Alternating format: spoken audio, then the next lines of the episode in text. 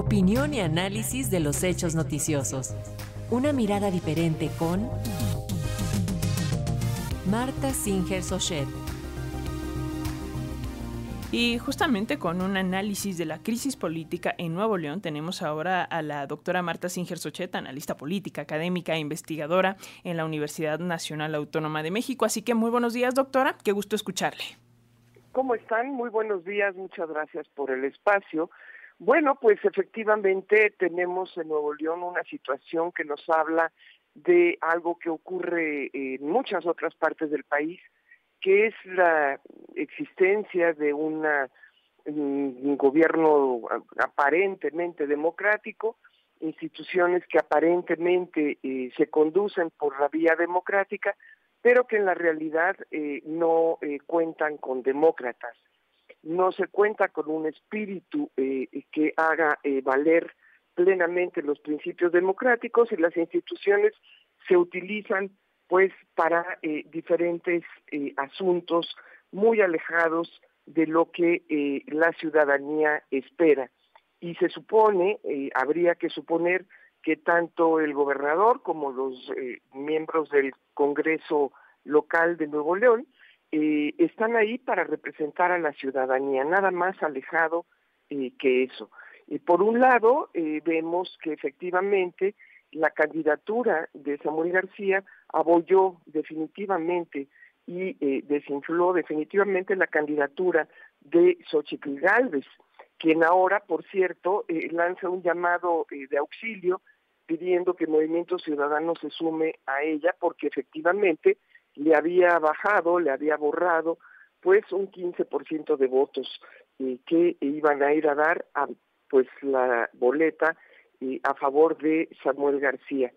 Por otro lado, vemos un Congreso tomado por una mayoría compuesta por el PRI y el PAN, que tienen cada uno eh, eh, un, creo que son 14 diputados cada uno, mientras que el Movimiento Ciudadano junto con el eh, Morena y los escasos votos del Partido Verde, pues suman otros 14, es decir, un tercio. Y en este sentido, eh, el Congreso del Estado se eh, asume no en responsabilidad de su eh, función, sino en responsabilidad de sus intereses políticos a favor de su frente opositor.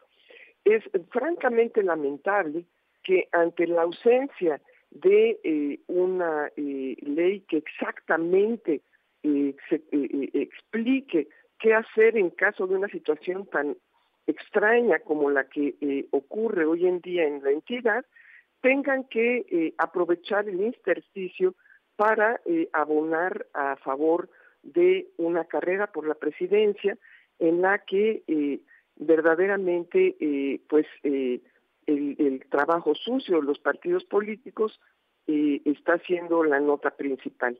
Muy lamentable que sean los ciudadanos neoleoneses quienes eh, quedan eh, pues con eh, las instituciones dándoles la espalda y obviándolos, olvidándose de su existencia en un proceso en donde lo que importa son los intereses particulares.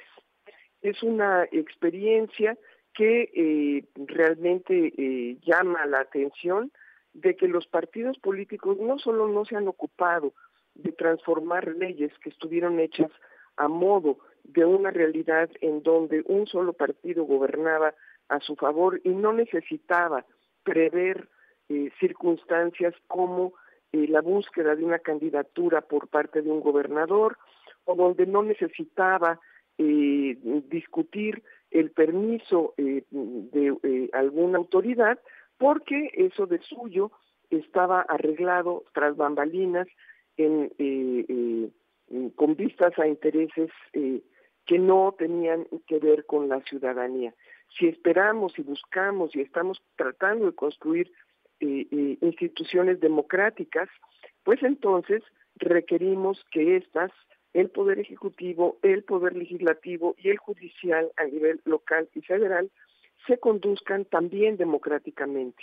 En Nuevo León no ha sido el caso y esa es una enseñanza de lo que todavía habría que construir para tener un país efectivamente más justo y más libre. Muy buenos días a todas y a todos.